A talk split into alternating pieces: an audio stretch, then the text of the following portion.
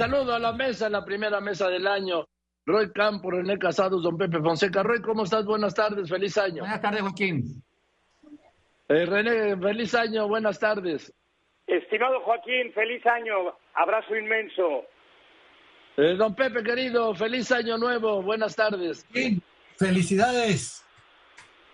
Pues mira. Y una este, provocación, don Pepe. Este año va a ser, como dice la maldición china, políticamente muy interesante. La rijosidad del discurso del presidente, que no acepta opiniones moderadas, fue demostrada en su reacción por la elección de la presidenta de la Suprema Corte, eh, la licenciada Norma Piña. Y lo veremos en las, en las narrativas de las elecciones de Coahuila y el Estado de México, y en las poderosas presiones que van a seguir desde el poder para anular o neutralizar a las instituciones autónomas, que son para el presidente no un contrapeso democrático, son obstáculos que bloquean el camino de la revolución de las conciencias. Entonces, Joaquín, suma eso a la declaración que acabas de citar, de que los programas sociales son estrictamente por razones políticas y, y, luego hace la lista de aquellos con los que no va a contar solo con el pueblo que es beneficiario de los programas sociales, Joaquín. Entonces, no nos hagamos ilusiones. El presidente no va a cambiar la narrativa seguirán desde el púlpito del palacio las descalificaciones y los insultos que tristemente cada vez dejan menos espacio para el diálogo político, civilizado y racional. Y para el derecho elemental a disentir. A ver, Cira, sobre la, la, provocación de don Pepe, el citar la frase, el citar la frase, y solo por hablar del presidente. El presidente dijo hoy, sacas del resumen de la frase, es, es un momento, eh, Pepe Monseca la hace notar, en cualquier otro lugar del mundo dirán, ¿de qué están hablando? Pues si es la pura verdad. o sea, eso que está diciendo, lo raro es que lo diga, pero es la pura verdad. Si hablamos de, de, los programas de Salinas con solidaridad o del Seguro Popular, pues es un intento, además de hacer gobierno, además de justicia social, además de hacer Estado, pues tiene una búsqueda de una clientela política. O sea, así es, y los programas sociales en los estados. El problema es que lo haya dicho. Y entonces al, haberlo dicho, pues ahora te aguantas la crítica de que hayas dicho que es una estrategia política y no es unas ganas de justicia social, no, es estrategia política. Lo dijiste pero no dijo nada que no supiéramos o que no se pueda aplicar para otros gobiernos. Ahora, lo que sí es que si hablamos de la agenda política de este año, la agenda política, eh, hay mucha agenda política y todas es alrededor o del presidente o de su gobierno.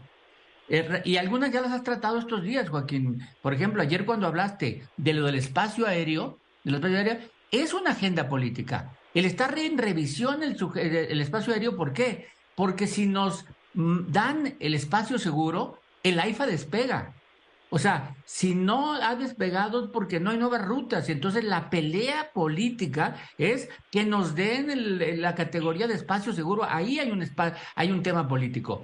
Instituciones. Tenemos la Suprema Corte por lo que ya pasó, pero por lo que sigue de pasar, que es todas las controversias constitucionales que ya están en la Corte. Tenemos al INE, al INE porque hay que elegir a cuatro consejeros entre ellos al presidente, porque viene el plan B de regreso y porque vienen los presupuestos que se van a aprobar a final de este año para la elección del 24. Y tenemos a la UNAM, la UNAM porque va a elegir rector y va a haber una política, una eh, agenda política que escale hasta la mañanera, hasta la presidencia, esa, aunque diga que no se mete, y donde tal vez veamos intentos de desestabilizar planteles de la UNAM. Entonces vamos a ver tema, mucho tema político y pues luego puedo seguir hablando de algunos, pero ahí tenemos tres instituciones metidas en la, política, más el espacio aéreo metido en la agenda política de este año. Sin duda. Eh, René. Joaquín, con el recuento y los apuntes de don Pepe y Roy y lo que opinaste del derecho a disentir libremente, yo menciono que como viene el año en este curso de acción política, ha iniciado intensamente, infortunadamente con 273 asesinatos en los primeros tres días y con una derrota por todo lo alto del presidente Andrés Manuel López Obrador en su intencionalidad por imponer una ministra en la presidencia de la Suprema Corte de la Nación. Eh, en este acto fallido eh, se ha conjurado ese intento de colonizar la Corte. Sin embargo, el presidente derrotado y aún con sus reclamos lo que tiene que hacer solamente, como mencionabas tú ayer en el noticiario, es reconocer, solo tiene por ley que acatar la decisión. Con mucho el René, Joaquín, te voy a interrumpir, René, te voy a interrumpir. El presidente no está derrotado, ¿eh? No. Ojo. No, no, no nos equivoquemos. no nos equivoquemos. El presidente está en el cenit de su poder no está derrotado. El que haya tenido una derrota no quiere decir que esté derrotado, eso lo dejo muy claro. y estoy de acuerdo contigo, en todo caso pierde una batalla y además vienen nuevos nombramientos en la Corte también, ¿no? Eh, eh, el punto también al que voy, Joaquín, es que con mucho el presidente fue el autor, el mismo, él mismo gestionó su propio acto oh, fallido. Eh, el hecho es que no le funcionó su estrategia y hoy paga el precio.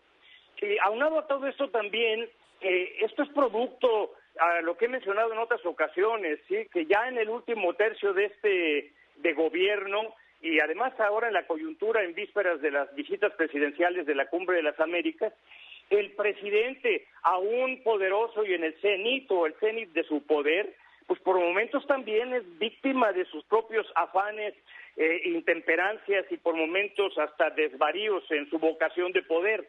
En este caso ha sido víctima de sí mismo. La impotencia presidencial se manifestó al intervenir políticamente en la sucesión de la Corte sin éxito, perdiendo la fuerte apuesta por su candidata Joaquín. Ley ex, dura ex, pero es la ley, dicen los clásicos. Don Pepe. No, mira, estoy de acuerdo contigo, Joaquín. Es una pequeña batalla esta que no es la guerra, no es la guerra. Mira, ahorita hablaba Roy del, de la costa del aeropuerto, se habla que por qué, porque no ha gastado un centavo extra en eso. No se ha arreglado porque no han entrenado personal, no han metido dinero a hacer lo que se necesita hacer. Por eso no se arregla. ¿Y por qué? Porque nadie se atreve a decirle al presidente, oiga, es que esto es lo que, lo que hace falta. Y voy a dar algo. Esto ocurrió en los primeros meses del gobierno del presidente López Obrador, o sea, en las primeras, en los primeros meses de 2019. En una de las reuniones, esas mañaneras de las seis de la mañana, alguien, alguien del gabinete le hizo alguna objeción a una propuesta del presidente con el intento de decir, si hacemos esto, creo que puede salir mejor. La respuesta del presidente fue esta. Oye, ¿tú cuántos votos tuviste en la elección? No, señor presidente, ninguno. Entonces, cuando tengas 30 millones de votos como yo, voy a tomar en cuenta tu opinión. Ese es el problema. Ahorita lo dijo René y creo que en ese sentido el presidente es víctima de su propio éxito. Con éxito fundó un partido, se sale del PRD, funda un partido y a los pocos años ya ganó la elección, perdió la primera elección presidencial, la del 12, pero ya la del 18 la ganó. Es víctima de su propio éxito, Joaquín el presidente, y vamos a ver hasta dónde alcanza el gas y el impulso que trae. Eh, Roy, te escucho. A ver, cuando, cuando habla Pepe del de, éxito del partido, a ver, el partido se funda en el 14, o sea, es decir, para, para para el 18 ya tiene la presidencia y para el 21 y para hoy, estas fechas, ya tiene 22 entidades gobernadas. Tiene más poder que el que tenía el PRI cuando se fue en el 2000. No, o sea, no, no, no, no, el éxito es rotundo y coincido que no está nada derrotado, nada, nada derrotado. Que haya empezado mal el año por lo de la Suprema Corte, es, a ver, tampoco Yasmín, Esquivel tampoco fue la favorita siempre. No más que pues la sacaron de la jugada con, con el tema del plagio. Pero bueno, pues es una, es una derrota, pero conociendo al presidente, el presidente dobla la apuesta.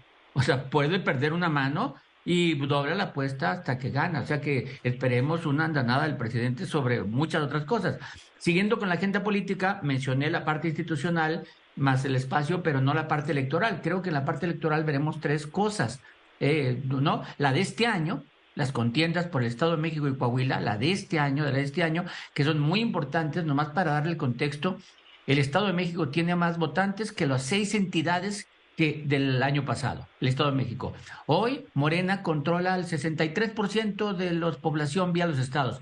Si llega a ganar el Estado de México, va a, va a controlar 75 a 3 de cada 4 ciudadanos en México. Es decir, es muy importante, pero también en el ánimo. Ganar o perder el Estado de México es, se le puede derrotar o ni con alianza le ganan. Entonces, eso importa mucho, esa es una. La dos es la actividad de las corcholatas. Todo este año vamos a ver una campaña no llamada campaña, porque es campaña sin llamar campaña, de las corcholatas, va a haber, va a haber estiras aflojas, va a haber algunos debates en medios, pero no va a haber rompimientos. Y cuando estoy hablando de corcholatas, me estoy refiriendo a solo tres. Y por último, Estados Unidos también tiene elección, tiene sus primarias, y el discurso de los aspirantes en Estados Unidos está incluyendo a México. Entonces, ahí tenemos... Siempre lo he incluido, además, de Siempre, lo he incluido. Siempre, ¿no? Bueno, más con Trump y ahora creo que todos lo están tomando como ese discurso. Eh, y entonces vamos a ver la reacción en México, porque también tenemos un presidente que le gusta opinar. Entonces, como cada 12 años, la elección va a coincidir en Estados Unidos y en México en el 24. Como esa es una ventaja, que hay mandatarios que inician juntos. Pero la desventaja es que si nos metemos de más y nos equivocamos de partido, podemos no iniciar bien. Entonces tenemos un presidente que le gusta opinar. Entonces la agenda de, la, de las primarias de Estados Unidos va a ser parte de nuestra agenda política. Recordemos los dos con dos presidentes. Sí, cuando José López Portillo se equivocó con Carter y cuando eh, Carlos Salinas se equivocó con Clinton, que estaba por la reelección de Bush papá. Sí, Nada exactamente. 96, 96, 92. René, perdón. Sí. Sí, Joaquín, eh, eh, eh, se inicia, ya está en los últimos escasos, si no me equivoco, serían lo que va de este año y, y nueve meses más o diez meses más en el último tramo. Y, y, en este año pues se prefigura, así como mencionaba don Pepe, eh, una intensificación por parte de, la intemperancia y, del exceso retórico por parte del presidente, que no solamente es costumbre, sino que es parte de su propia estrategia de propaganda eh, y de retórica discursiva. Eh, ha iniciado ya este año en la complejidad de gobierno y de los asuntos públicos, pues con esa cuestión a la que mencionamos, con recriminación, con descalificaciones, como muestra de lo, de lo que seguramente eh, será la constante de la eh, intensificación, conociéndolo en forma frenética de sus formas, de sus modos y, y sus maneras en términos de, la narrativa. Eh, este es el otoño presidencial, sin duda alguna, y, y, anuncia el invierno del mismo, cualesquiera sea su acumulación de poder. y la política eh, que yo menciono de abandono de las causas ciudadanas comunes, yo creo que continuará en su campaña permanente. Y este inicio de año está regido eh, por la sucesión presidencial. Eh, en esa lucha, en esa contienda del enfrentamiento ya adelantadísimo de formalización de candidatura oficial en Morena, y de los oposicionistas, y de las coaliciones, las alianzas y los partidos. Y como bien dice Roy, en lo inmediato pues sigue la inercia de la del INE, eh, eh, eh, no sé si mencionó, pero uh, uh, aunaríamos el nombramiento de los consejeros, las elecciones sí, lo hicieron referencia del Estado de México y Coahuila, y, está la visita que por lo demás de Biden y, el gobernante canadiense es de la mayor relevancia Joaquín, en, los asuntos que ya sabemos de la compleja relación, sobre todo de la más compleja relación que tenemos con los Estados Unidos. Bien, permíteme, voy a ver, don Pepe, adelante, por favor. Mira, mira, Joaquín, en la reunión con Biden, yo lo que creo es que el presidente llega con ventaja. llega con margen de maniobra porque el presidente Biden no se puede dar el lujo de pelearse con México. No se puede lujo pelearse con México porque México va a ser parte de la, de la, como dice Roy, parte del discurso de las primarias que empiezan a, a, correr el juego de las primarias desde mediados de este año, ¿eh? Empiezan a correr el juego de las primarias. Y por el otro lado de la sucesión, mira, Joaquín, la sucesión, el presidente lo está manejando. Ahorita que está, como decías tú, en el clímax de su poder, lo está manejando de tal forma que les está dejando cada vez a quien quiera que gane la candidatura de las, de las tres corcholatas. La corcholata ganadora le está dejando un estrechísimo margen de maniobra, porque inclusive si recuerdan la conferencia de la mañanera de ayer, está empezando a redactarles agendas dependientes a realizar cuando estén en el gobierno la sucesora o el sucesor. Así es que, pues están en un grave dilema las corcholatas. Y están, pues como dice el dicho mexicano, o cabrestean o se ahorcan. Ese dilema se acaba en el momento en que se ponen la banda presidencial. Eh, Joaquín, eh, empezamos 2023 si alguien creía que había visto a un López Obrador muy activo en el 2021, 22, algo así, no tenemos idea. Este es para López Obrador el año de mayor actividad, es el quinto año de gobierno, es el año donde va a tratar de lograr, eh, de demostrar logros, la oposición va a tratar de mostrar los, las fallas, pero si López Obrador encuentra una oposición con la misma habilidad que ha mostrado en los pasados cuatro años, la va a arrasar, la va a arrasar. Gracias, Roy. René, rápidamente una conclusión, por favor. Solamente un apunte eh, sobre la sucesión presidencial, eh, Joaquín.